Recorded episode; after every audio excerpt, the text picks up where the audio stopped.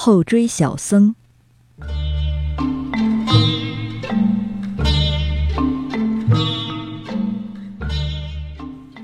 据说，在神奈川县丹泽东部的山中，路过此地的行人，都会有一种有人在背后跟踪自己的感觉。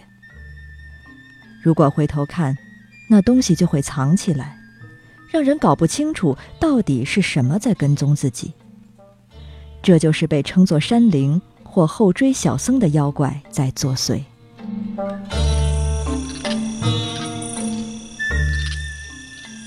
后追小僧也不是一直躲在人身后的，有时他也会走到人的前面去，好像是在给人带路。到了晚上，后追小僧会打着灯笼出现。如果你向他摆个手势或者打声招呼，他就会瞬间躲进角落里消失。不过，比起晚上，他更多出现在下午。虽然是妖怪，后追小僧却只是让人感觉到他的存在，并不会伤害人。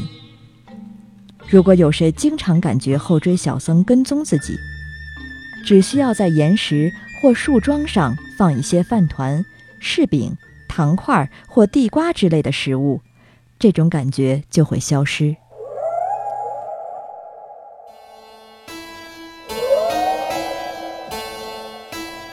自古以来，山就被认为是接近阴间的异界，是死者的灵魂最容易聚集的地方。